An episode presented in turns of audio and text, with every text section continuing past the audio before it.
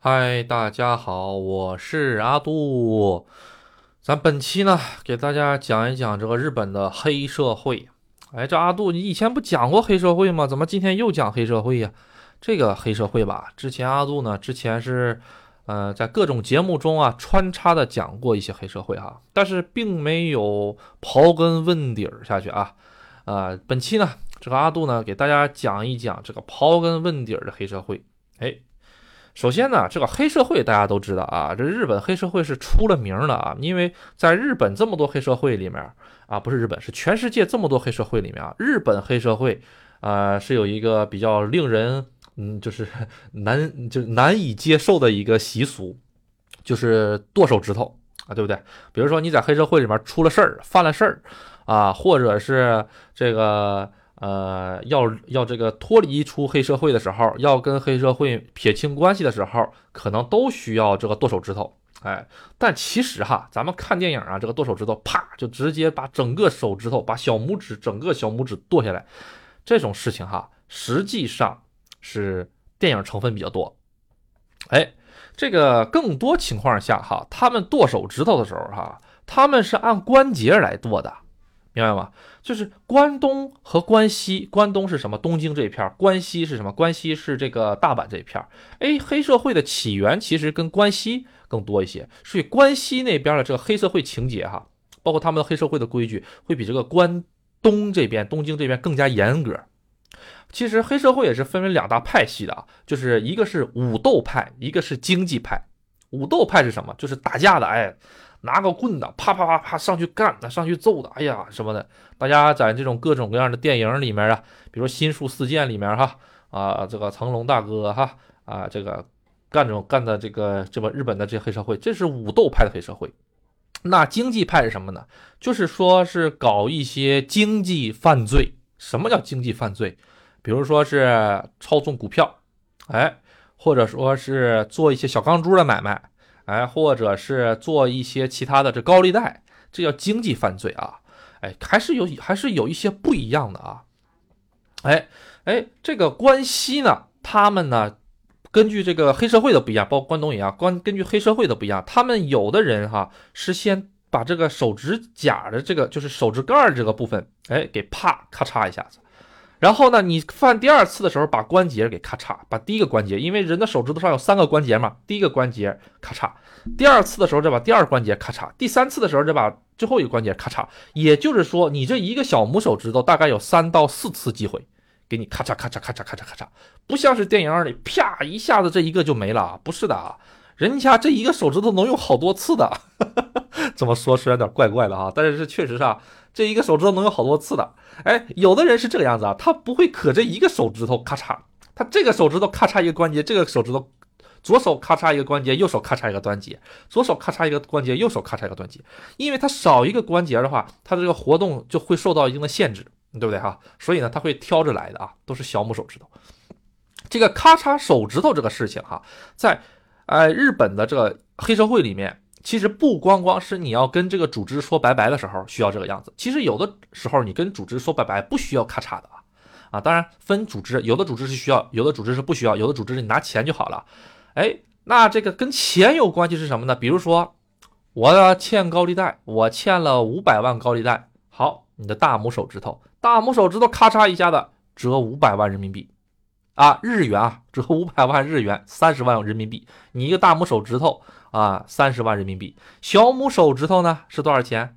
哎，是三十万日元。大拇手指头是五百万日元，小拇手指头是三十万日元。小拇手指头好不值钱哈，哎，这个就是每根手指头都是有价格的。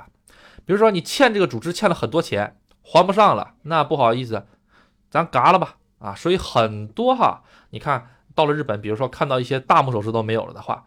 大拇手指头没有的，基本都是经济犯，就是欠债的啊。小拇手指头没有的人，基本上都是，比如说是犯了一些罪过在组织里面，比如说黑社会的组织哈，基本是禁毒的。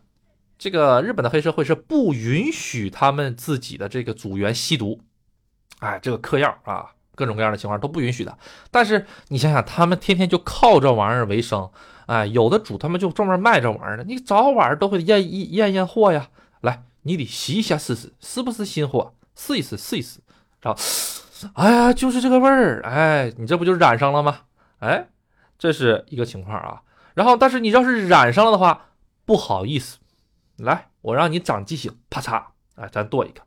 好，剁了之后呢，他的身份也会这个往下降。其实日本黑社会它是一个呃金字塔形状的一个社会架构啊，它是一个组组织架构，不是社会架构，金字塔一样的这个组织架构是怎么的呢？首先，在一个整个，比如说山口组，整个这个大的山口组，你可以看到这个大的金字塔最顶上的这个就是山口组的这个会长，哎，最厉害最厉害了。这个会长再往下是干部。那干部再往下呢，是这些叫做普通的啊，普通的这些人啊，年轻人也好啊，或者就是一般的这些人，哎，然后呢，假如说，哎，我呢是山口组这个大的组织里面的干部，我呢自己在外面出去弄一个小组啊，比如说叫山下组啊，或者是我我姓铃木，我弄个铃木组，或随便起个名铃木组。好，那这个干部。他自己又在外面又自己开了一个小的团体，这个是什么？这个就叫做二次组，哎，二次团体，在日在日语里，这个叫做这个呃拟基根啊，拟基根就是二次团体啊，也被叫二次元团体啊。这个二次元呢，不是那种那个呃那个有偶像的那个啊，有动画片那个二次元啊，不是的。是指的是一个大的组织里面某一个领导自己出去重新开了一个小组织，啊，弄了一个小小组，自己租了个办公室，自己带了一波人，这个叫二次元组织。然后这个二次元组织里面的某个小领导，哎，再出去再开一个组织叫三次元组织。三次元组织的小领导再出去开一个叫四次元组织，哎，四次元组织、五次五次元组织都有。哎，就这个怎么跟传销这种感觉越来越像啊？跟传销差不多，那跟传销的结构差不多啊。好，那是怎么来确定他们的关系呢？日本的这个黑社会这个架构像金字塔一样的吧？他们实行的是模拟这个父子结构的一个架构。什么叫模拟父子结构？也就是说，把它当成哎这个呃义父啊，或者说是那个继父啊，不能叫继父吧啊，不怪怪的啊，就是当自己的爹这种感觉的，拜爹哎认儿子这种感觉。哎，比如说这个小伙子。啊，不错，我要加入这个组织怎么办呢？是要跟这个组织，不管它是一次还是二次，还是三次元，还是四，还是这个四次元的这个这个团队里面啊啊，他只要认了这个组的组长，当了爹之后，他呢就是就是这个组的里面一个最小的一个小小的了啊。这个过程呢，实际上呢就是认爹环节啊，在我阿杜说简单的认爹环节啊。这认爹环节怎么认呢？大家可能看这些黑社会。的那个动画呃不是动画片，看黑社会的电影里面很多都是认爹环节啊，比如说这个又认这个爹，这个又认这个爹，他们是属于什么呢？交换杯盏啊，这个杯盏是什么呢？就是一种碗，像杯子一样的碗啊。你其实呢，这个里面就是装的是酒，就是说我给你个酒，你喝，你喝下去了之后，你就是我干儿子，就这种感觉啊。哎哎，他就通过这种关系认定，然后呢，这个酒。喝完了之后，我就把这个杯子拿走了啊，好好保存，这就是我成为干儿子的象征。所以大家可能看很多日剧里面啊，穿的这个日式的一些衣服啊，然后呢，呃，老大在前面一坐啊，旁边有这种特别漂亮的屏风，两边擦一排穿黑西服的人啊，这个凶神恶煞。然后呢，一个小年轻到这边来了，然后拿了一个碗。啊，然后哎，给这个老大磕个头，然后把这个酒喝了。老老老老大把这个碗给小小年轻，小年轻把这酒喝了，就认成干爹了，知道吧？他以后就得管这个老大组组长叫那个呃爹啊，真的是叫爹啊，就是叫欧亚本欧亚本嘛啊，欧亚本嘛，就是在日语里面的话就有那种就是爹的意思啊。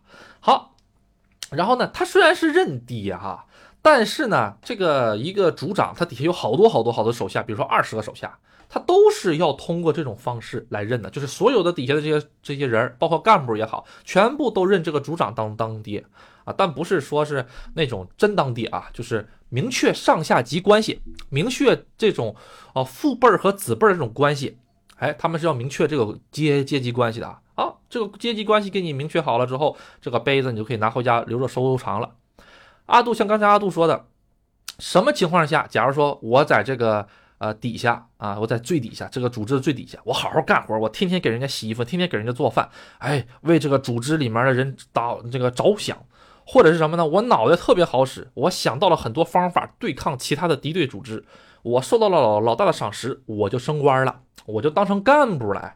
我当成了干部了之后，哎，我就可以在外面去自己开个小组织，或者是认两个小弟、三个小弟。哎，大家有的时候看黑社会的时候就会看见，哎，这个人儿，哎，他跟他们组的这个最大的老大，哎，关系关系不好的时候，哎，这个人旁边还跟了两个小弟，这两个小弟，哎，反而不听那个老大，反而反而听这个人的，为什么？这两个人就是跟着这个人的。知道了吧？他们是一层一层一层，就像庞庞氏骗局一样啊，就相当于那种那个做做传做传销那种感觉啊啊，一层认一层，一层认一层那种感觉。哎，看没见？所以有的时候，假如说这个组织里面的某个人犯罪了，哎，卷款逃跑了，把组织的钱给卷款逃跑了的话，那不好意思啊，哎，不光这个人得咔嚓了，这个人的两个小弟也得咔嚓了。为什么？在组织老大看来，你们三个是一家人，那两个人是拜的是你，不是拜的是我，大家明白吗？虽然是你们都是一个组织的，但是他们两个是跟你的，跟我没关系。所以灌到水泥桶里扔到东京湾的时候，他们三个得一起扔到东京湾里，就这种感觉。哎，好，然后呢，阿杜讲一下子，就是说，比如说啊，哎，黑社会里面不是禁止这个呃吸毒嘛，是不是啊？啊，万一我吸毒了，我怎么办？哎，吸毒了，不好意思啊，这个样子，你原来可能是个小官，你带了两个人专门去交易毒品，然后你吸毒了，完这个吸毒的如果被发现了的话呢，啊，基本上呢是让你自己找一个啊那个刀放在这上面，然后刀上面拿个锤子，啪，拿个斧头，啪，哎，然后呢，啪，就你就是卡的特别精准啊，你要多少就有多少，想弄多少弄多少，然后呢，拿的这个东西给老大看，老大，嗯，你自己有觉悟了哈，没问题。好，然后呢，他原来是个干部嘛，然后就会把他给那个降级处理，降成最普通、最最低级、最低级、最低级的，会降级的。降了级之后呢，他干的所有的活又得重新开始干，又得去天天刷碗，又得去干什么？干这干这干这。然后呢，大概呢，看个人表现啊，有可能会干两个月左右，他就被升回来了。哎，这个过程中呢，其实就是相当于一种惩罚那种感觉啊。哎，你。这个手啪咔下去了之后，不光这个样子，哎，你还得这个什么？但是呢，是这个样子。这有个很好玩的事儿什么呢？就是很多人哈，在这个咔嚓那一瞬间他不疼，但是或者是咔嚓的时候啊，给你喂点儿这个毒，为什么呢？这样的话会让你感觉这个轻松啊，或者是迷糊的迷糊的时候，哎，你就剁了，然后就没感觉。然后呢，很好玩吧？你是因为吸这个东西，然后呢需要把这个给剁了，但是不好意思，你在剁的时候太疼了，所以得给你吸这个东西。嗯，这个逻辑好鬼才呀，是吧？哈，哎，然后呢，哎，就问题就就在这儿，那很奇怪啊，就是呃，除了剁的这种时候，很特殊的情况下给你吸，其他时候你是不允许碰的。啊，他们毕竟也是会考虑到一个人的承受啊，一个一个问题嘛，哈。哎，好，哎。咱们这个毒的这个东西是基本上所有的都不允许干，但是可以买卖，就是他们不允许自己吸，但是他们可以把这个东西卖给别人啊。好，那给大家再讲一个东西是什么呢？就是好，我想从黑社会里出去，我怎么办？其实从黑社会出去有好多种办法，哎，比如说有除籍，除籍其实是最轻最轻的啊，就是被黑社会开除，就相当于被公司开除一下啊。但是呢，被开除的话哈，其实。嗯，它是有很多很多的那个怎么说呢？条件需要满足才能被开除的，啊，这一会儿啊都来讲。第二个破门，破门呢就是说你坏了一些规矩啊，所以他把你踢出去啊，跟除籍还不一样，除籍其实是最轻的。第三个是什么？第三个是绝缘，就是跟你的这个缘分啪哎绝掉，哎以后老死不相往来，不准再让我们看到你，看到你打你一顿这种感觉啊，哎。其实不管你哪种方式离开黑社会，都需要到警察那里报道，警察那里都需要去。哎，你是什么方式离开黑社会的？啊，他说啊，我是被初级的啊，你被初级啊，被初级那就算了。哎，你是破门吗？就是干了什么坏事了吗？哎，那警察就得开始调查了。你是不是跟我们这个市里最近发生的某个案件有关系？哎，就会这个样子啊。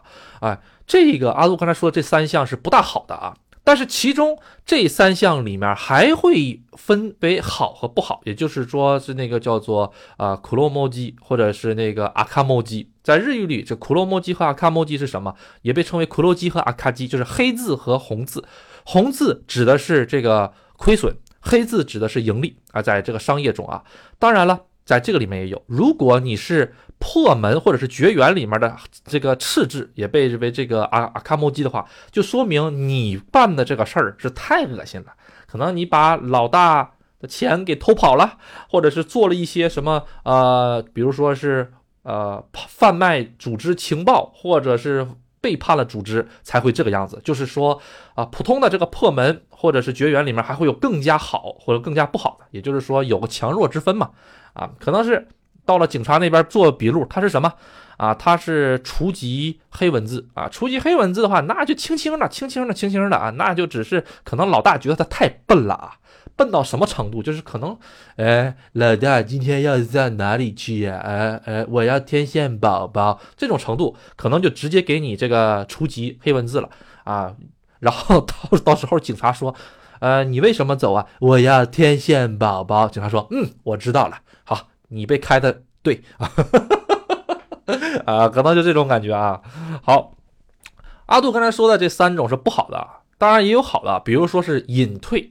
隐退 就是说你到七十岁了，你都已经干不动，干不动了，那就拜拜了啊，那咱就拜拜就行了。这个呢就叫做隐退。好，那还有个什么叫做勇退？勇敢的勇，退出的退。勇退是什么呢？就是我为我们组里做了一件大事儿啊，比如说。我把对面的那个组的那个老大给咔嘎了，我这个四四肢就剩一个了啊，两个胳膊一条腿儿，可能可能嗯，就是少就是我就是少了一些部件了哈，少了一些零件了，那就没办法了，那就你退了吧，永退啊，给你点奖金，给你台好好车，然后远处那个小钢珠店给你一个，好吧，然后你就拜拜吧。啊，你也别在我们这里干了啊，你就退休吧，就这种感觉啊啊，这种情况也是有的。但是啊，不管怎么退，警察啊都会去问，呃，你是怎么退的？你为什么退了？你跟这个组织有没有关系啊？有没有断绝关系？因为他们所有的这个呃黑社会都是有登记在册的啊，就像学校里面点名一样。啊，你现在是这个啊？你你为什么退学呀？啊，我知道了啊，你怎么着怎么着是这种感觉啊？哎，然后好，然后就会有朋友问，这个风俗行业跟这个黑社会关系大不大？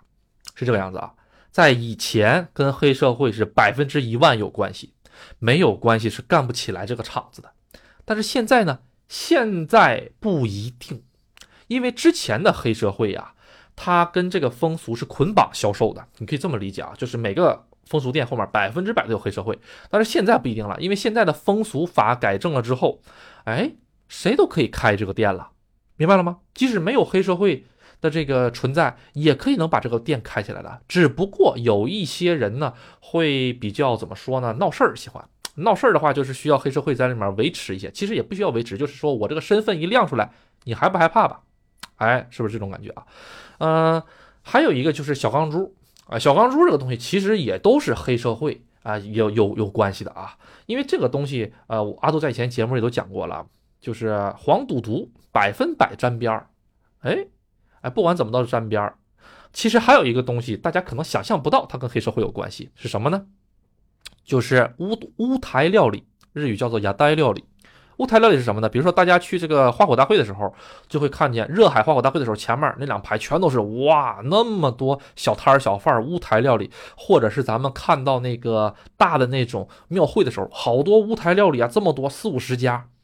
其实哈，这四五十家里面有个十家到五家就是黑社会在干的。为什么呢？因为这些是黑社会的人，原来可能就是经营这个东西，或者说是擅长做饭的。明白吧？或者说是擅长呃干一些其他的东西的，他们本来是有职业的，后来因为各种各样的事情，让他们慢慢慢慢变成黑社会了。所以其实有很多黑社会都是在干这个东西的啊，比如说到某些景点儿啊卖这个炒这个炒面的啊，你看他这个样子啊。你他可能就是个黑社会，明白吗？呃，他只不过不会把黑社会那一面露出来给大家看，比如说会穿长袖的，炎炎夏日不穿半袖穿长袖，为什么遮纹身呢？是吧？你要有纹身的，谁还来买呀？对不对哈？啊，所以大家一看，哎，哪天我去日本旅行的时候，看见哪个摊儿那家伙在那炒面或者烤鱿鱼的时候，哎，那个哥们儿穿长袖，大热天穿长袖，把胳膊全胀起来了，然后一看五大三粗的，光头或者头发很少那样的，哎。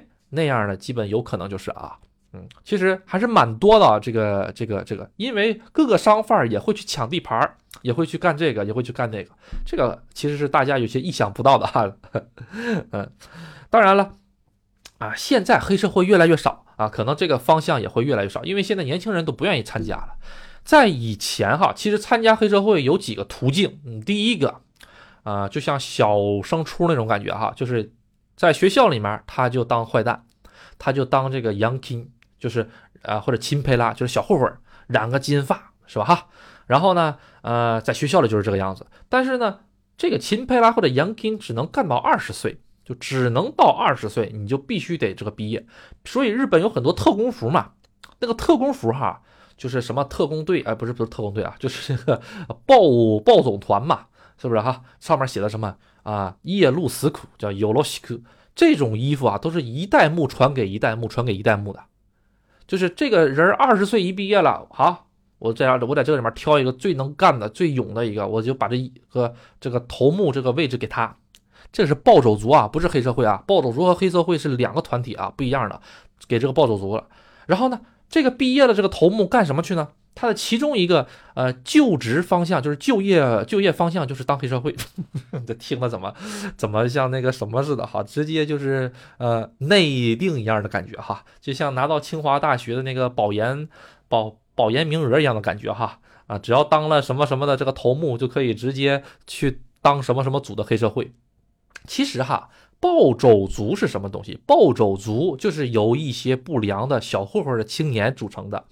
但是他们呢，说实话啊，没有没有这个觉悟加入黑社会，所以呢，或者是他们黑社会根本看不上他们，他们一直是作为黑社会的一个工具在存在的。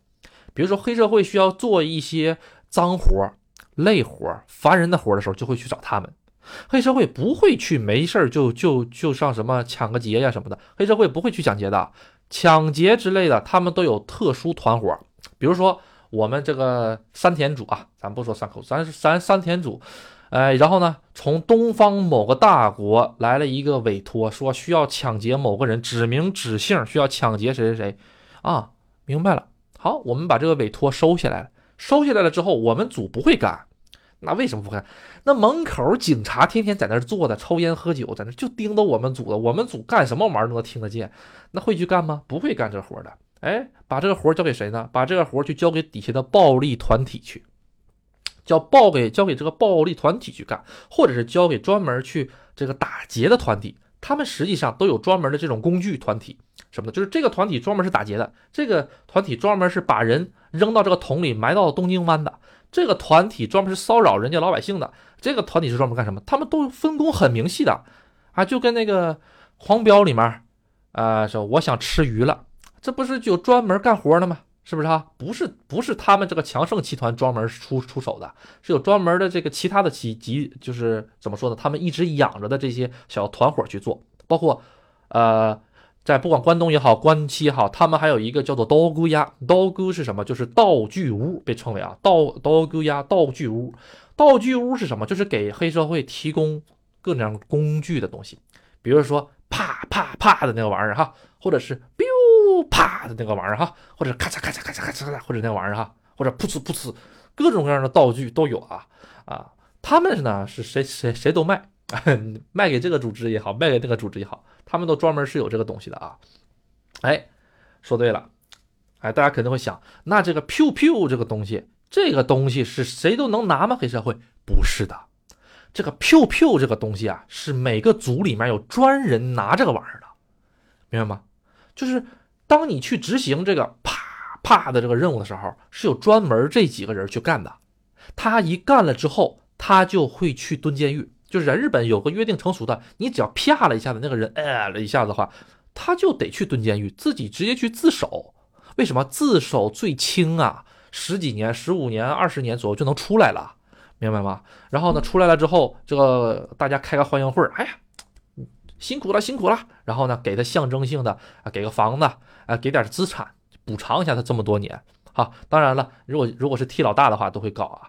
其实警察都知道，警察不在意这个东西，警察只要是谁，哎，有个有个去顶包的，哎，指纹对得上啊，人证物证这个齐全，你就 OK 了，他就不管你了啊。哎，所以大家看很多什么替老大去去去做呀，去去蹲局子呀什么的哈，哎，很多很多。当然，有的时候可能是你替老大蹲完局子回来之后，这个组这个直接就没了。哎哎，组呢？啊，这个楼怎么成公园了？就这种感觉。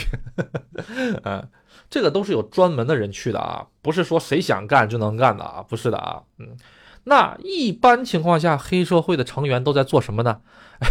可能你都想象不到啊，在洗衣做饭。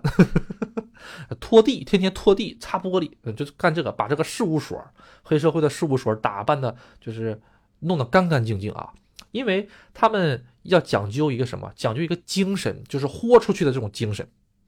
哎，你这个东西一定要干的精精准准，不能大家都是那种躺着不想干活什么，那个叫小混混、钦佩拉。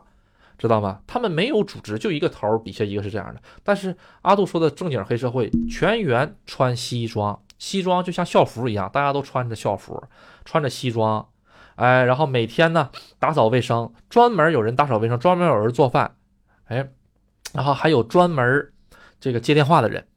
在以前啊，这个咱们这个智能手机或者是这种携带的电话不方便的年代的时候，有的事务所里面。比如说我是什么什么会底下的什么什么组，比如说我是大林会底下的小林组，啊，然后我是小林二组的话，好，我们的小林二组里面有二十台电话，专门就有人专门接电话什么的，比如说是这个电话滋滋一来啊，这个电话上都贴着标签，比如说这是大林二组的啊，这个小王三组来电话啊，然后他一来电话啊啊，小王二组你好，我是这个大林啊，不是我是小林三组的二会啊。啊，您辛苦了啊！有什么指示吗？他说啊，我们马上要去参加战斗，你们组长在不在？我想跟你们组长借点人啊，就这种事情啊。或者是一会儿总部又来电话了，铃，总部说赶紧去码头集合啊。好，马上去码头集合，就专门有人干这个东西。或者是有人问，哎，你们是二组是吗？你们有没有一组的谁谁谁的电话啊？他那片儿然后出什么事儿了啊？什么什么，就干这种事儿啊。当年都不发达嘛。啊，要现在的话，直接把他们拉到一个微信群里不就行了吗？呃，是不是把他们都拉到一个微信群里，然后那个呃，这个这个这个怎么说呢？组长直接说，大家赶紧改这个群名啊啊，然后群共享还有群规，大家看一下啊啊，呃，太好玩了啊！这么放的话哈啊，可能大家都现在都在这么做啊。当年有各种各样的啊，当然现在哈已经不一样了，时代是在变化啊。以前如果是想离开黑社会的话，需要啪咔剁点东西留在这两块哈啊，那请问剁了这个东西放在哪里呢？基本上哈都是会到寺庙，放到放到寺庙里去的，埋起来，找个地儿埋起来。就是对于以前的这个呃日本来说，很多寺庙其实都是受到了黑社会的照顾的。比如这个这个黑社，比如这个寺庙是我们会专门买手指头的地儿。哎，就有就有这种地儿啊，但是现在大家都都大家都不说，你也不知道。要这样的话，谁敢上那儿去参拜？是不是哈？啊，而且现在黑社会越来越少了。然后，假如说啊，我这个啪咔下来了之后，那我得上医院去吧，我得包扎吧，是不是啊？有的时候你万一拿个大拇指咔嚓了一下子，那不上医院去吗？那那多大的事儿哈？那医院呢？警那医院这会怎么办呢？现在基本上是会报警。这是一个很大的事儿，就是你一看这就是剁的，这个东西不是说那个受伤什么的，不小心的，那样就会叫警察。但是对于以前的日本来说，这是件很正常的事儿，这这外科医生司司司空见惯了。嗯，然后啊，你小子呀啊，行，明天我就能看到你这个新闻上，你又跟谁火拼了，怎么怎么回事？啊，你们是打输了吧？这个玩意儿又又又又又又给剁下来了哈！哎，以前的医生都司空见惯了啊。就黑社会以前对于日本来说是一种常态，大家明白吗？就是呃，整个社会中肯定是有一些融入不到正常社会里面的人，比如说呃没有办法融入到正常社会，或者是有一些问题导致他们没有办法进入社会的，他们就会被黑社会给接收。哎，那黑社会住在哪里呢？住在事务所啊。哎，他们都是有这种整体的租的。比如说，我们要是租这个楼的话，我们把这一栋楼全租下来，不打扰别人。这一栋楼全都是我们黑社会，大家一起住。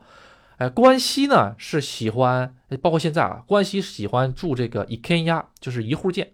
关东喜欢住这种曼雄或者是阿帕斗啊，当然要住曼雄了啊。那汽车是什么呢？啊，其实关东呢更加喜欢开阿尔法或者威尔法这种小面包，呃，不是这种大面包子啊。哎，关西的话呢，更加喜欢开奔驰，哎这一类的，啊，呃，主要吧还是因为文化不一样啊。当然了，这个关东这方面哈，呃，现在呢比较松了，就不像以前那种必须要剁下点什么东西，必须得留点什么东西才能离开组织。现在不是了，现在有的人会突然间消失一个月，哎，消失完了一个月之后呢，突然间哪一天给老大打电话说啊，我这个那个离职了，不干了。啊，这这个这个场景怎么这么眼熟呢？哈，好像咱们现在离职也经常有人这么做，是不是哈？他其实这个就是呃，时代一直在变化嘛，没有办法的办法。那所以这边就结就结束了啊，结束了之后的话，因为作为黑社会的成员，他是没有办法做这个呃银行账号，他也贷不了款，他也买不了房，他也买不了车啊，电话号码他也办不了啊，因为这个。呃，暴力团体对待法嘛，啊，越来越严格，越严格，所以就导致他们现在这个样子啊。哎，呃，其实刚才阿杜讲到了这个碗，就是这个杯子啊，这个盏哈，这个盏喝酒的这个盏，这个盏哈，呃，不是老大给你了吗？就是你认了个爹之后，这个爹不就把那给这个给你了吗？这个盏，假如说我要离职的时候，要不要还回去呢？其实是要还回去的，但是很多人呢，就是那种。啊，失踪性离职，大家知不知道？就是，哎，我就拜拜了，啊，然后我就失踪了，我就跟这组织没有关系了，这个就不用还回去了。还有一种情况下会还回去是什么呢？就比如说，我虽然是这个组长的干部，但是有一天我呢，假如说我现在是在一个四次元的一个，呃，这个组里面。我到时候因为什么事儿，我跑到了三次元里面了，被晋升成三次元了，什么小组长了。我比我现在这个呃给我发碗的这个爹等级高了，那我就把这个碗还给我我认的这个爹，我就去当他爹。哎，对，你就去当他爹了。啊，也不能当他爹吧，因为他到了三次元的时候，他是认了个新爹，但是等级确实比四次元的组长高，大家明白吗？啊，就这种感觉啊。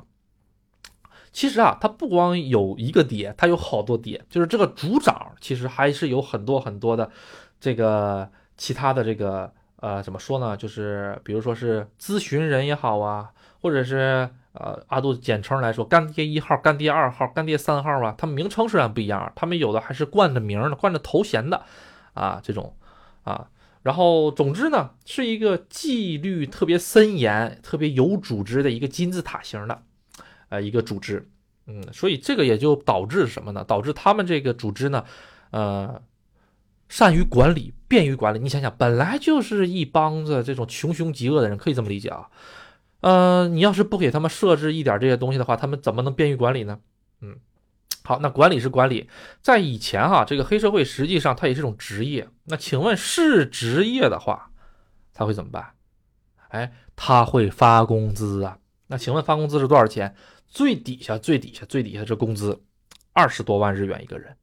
哎，你当干部的话，可能是五十万、一百万日元；你当组长的话，一个月三百万到四百万日元。那是组长。哎，那要不要交份子钱？要交的。底下最最一般最一般的人，一个月一万日元往上交。然后呢，这个干部一个月五万，组长一个月可能十万、十五万。就是全部的，不是从这个第一个大组往下分，还有第二个大组、第三个、第四个啊，那是第五、第六个，就像传销一样，大家都往上交钱。所以说，最上面、最上面就是第一第一次元的这个组里面的人，准确的说啊，是个干部，在晚上躺在在在那躺着睡觉，一起来就可以挣钱，躺着就挣钱，躺着就挣钱，真的是，哎，就这种感觉。好。那咱们看一下啊，这个黑社会呢，其实大家都知道啊，呃，像阿杜刚才说的这个关东这方面经济的经济的是什么？收黑钱嘛，就是去帮人家收债。那收债的话，这个钱是怎么弄的？怎么分呢？基本上是一半儿。哎，你让我去收一个五百万的，可以，二百五十万我们要拿到，哎，剩下的二百五十万再给你，啊，也行啊，总比收不到钱强太多了，是不是啊？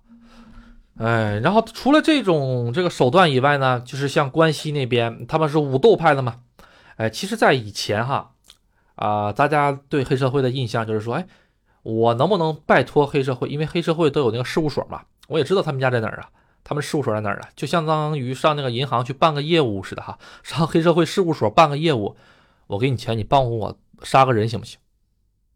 帮我嘎个人行不行？啊？这种事情是分黑社会，有的黑社会是讲仁义的，哎，仁义第一的；有的黑社会是给钱啥都干，给钱啥都干的这样的话呢，他会把这个活儿拿下来之后，去找老莫这样专门干活的人，给他一部分钱，让他去把那个人嘎了。哎，哎，阿杜想到这儿想起来了啊。当然了，这种这个专门嘎人的这种哈，是你是察觉不到的，他们的关系你是不知道的啊啊，就跟老莫这样的关系隐藏很深的。但是有一些关系是警察局都知道了，比如说这个什么什么住友会底下的这个小住友议会的这个第二小会，他跟这个湘南暴走什么团，他他们两个是有关系的，就天骑摩托车汪汪汪汪汪这些这些人，他们是有关系的，警察局都知道的啊。啊，其实黑社会和警察局经常这个互相这个交换情报，嗯，在以前经常交换情报，现在估计也有啊。阿阿杜认为啊，好，互利互惠嘛。啊，比如说啊，突然间在那个新宿这一片有个人被嘎了啊，被嘎了之后，警察第一件事儿去封锁现场之后，那个老的刑警直接给当地这个呃黑社会打电话说，哎，这嘎了个人是你们的，是你们干的吗？然后黑社会就下去查。啊，不是我们干的，好像是隔壁那个什么什么组干的。啊啊，好，我知道了。那个老刑警，啪，给隔壁给你们组打电话。哎，你们是不是去嘎了个人呢？在在这边啊？你等一下，我去给你查一下子。然后一查，确实嘎了个人了。你放心，我现在就给你送到派出所。为什么？他为了不让这个组织遭到这个祸害，就是不能以你自己个人的恩怨去嘎了个人，你就把我们组织全带进去了，知道吧？哎。这个讲完了之后，阿杜刚才讲的这个湘南底下不有暴走族吗？比如说这个暴走族没事跟人家去干仗，暴走族也是要来去那个分地盘的，他跟黑社会一样，黑社会也是要抢地盘，但是抢到了地盘，谁去维持治安呢？暴走族去维持治安。这暴走族呢，也有的时候犯事犯大了，把人擦擦擦了啊，然后擦擦擦，然后出了好多好多这个红颜色的东西，然后怎么办呢？哎，不好意思，这个 警察呢？带的这些暴走族就直接去找这个罩着这些暴走族的这个组的这个组组长去了，把这个组长给这个逮捕了，用一些莫须有的罪罪名把他给带带走了。为什么？你跟他是共犯呢？他说我啥也没干呢，我昨天晚上在家睡着觉呢。这这虽然是我们组底下的人，但是他是暴走族啊，跟我没关系，我们黑社会呀，是吧？我也没去啊，不好意思啊。啊，你这个是属于是连带责任，连带责任啊啊，你没有看好他们，所以就引出了这种事情，然后他就被关进去了，莫名其妙。嗯，日本还有是有这个样子，就是人家呃，只要是想搞你，有各种各样的方法来搞你啊。日本当年黑社会，现在的黑社会啊，经济犯罪啊，包括盗刷信用卡啊啊，那请问就是前一阵儿。日本银座那不是光天化日之下抢劫吗？那是黑社会干的吗？这个阿杜个人的判断哈，有可能是，但有可能不是。为什么说有可能是呢？阿阿杜这这话说的跟没说一样啊，废话成分特别高。是的原因是，呃，因为现在的黑社会，说实话，已经有很多黑社会混不下去了啊，就是他们真的是这个生活起来很困难了。这种情况下的人有可能会去做。第二方面是不是什么？在一些老牌黑社会里面，他们是不会去做这种事情的。这个东西就是说，跟你“黑社会”这三个字儿，你侮辱我黑社会呢，打我脸呢，我去干抢劫，大哥，我去干抢，我是黑社会，我去干抢劫，你瞧不起谁呢？就这种感觉，大家知道吗？你可能是暴走族，可能是我们楼底下的哪个暴走手底下的哪个暴走族干的，但是不可能是我们组干的，我们组还要脸呢，我们不会为这点钱去抢的，明白吗？哎。所以说呢，现在这个时代实际上是转变的时代。但是黑社会，你会你说这个黑社会以后就会直接没有了吗？其实也不会，因为总是会有一些融入不到社会、进入不了社会的人，他会组成一些团伙。这个呢，其实有黑社会还好，比如说一些暴力团体，就是像那些小染的黄毛，哎，天天张牙舞爪，骑个摩托车，拿个棍子，在那个大道上跟警车对着干的，那不是黑社会。黑社会没有这么，就是说没素质。哎，黑社会真没有那么没素质。但是谁能治得了这些人呢？就黑社会能治得了他，知不知道？那些人不怕警察，怕黑社会。所以，对于日本的来说，黑社会实际上是一个双面刃。在以前，因为他太厉害了，所以警察需要削他、削他、削他。但是现在的黑社会实际上，呃，是更多的有那么一种，就是能够控制得住暴走族的这种感觉。警察想控制暴走族其实是不好控制的，因为什么？黑吃黑最容易啊！你黑吃白，白吃黑都不容易，就黑吃黑最容易啊！对不对？所以你们就黑社会吃着吃这个暴走族啊，暴走族什么什么怨言都没有。大哥，我听你的，我二十岁我毕业那时候我就上你们那儿去工作，好吧？你把那个接电话那活给我给我备好了啊，大哥，我肯定过去啊啊，就这种感觉。而且人家特别服的，特别服黑社会，哎。好啊，黑社会呢，咱们也唠了这么多啊，阿杜真是没想到一口气唠了四十多分钟黑社会啊。实际上，除了这些，还有好多好多细节都没有讲到。啊，咱们先做这一期看看啊，然后看看反响怎么样，咱们再看看是不是再做下一期。好，那本期呢就先到这里，谢谢大家支持，拜拜。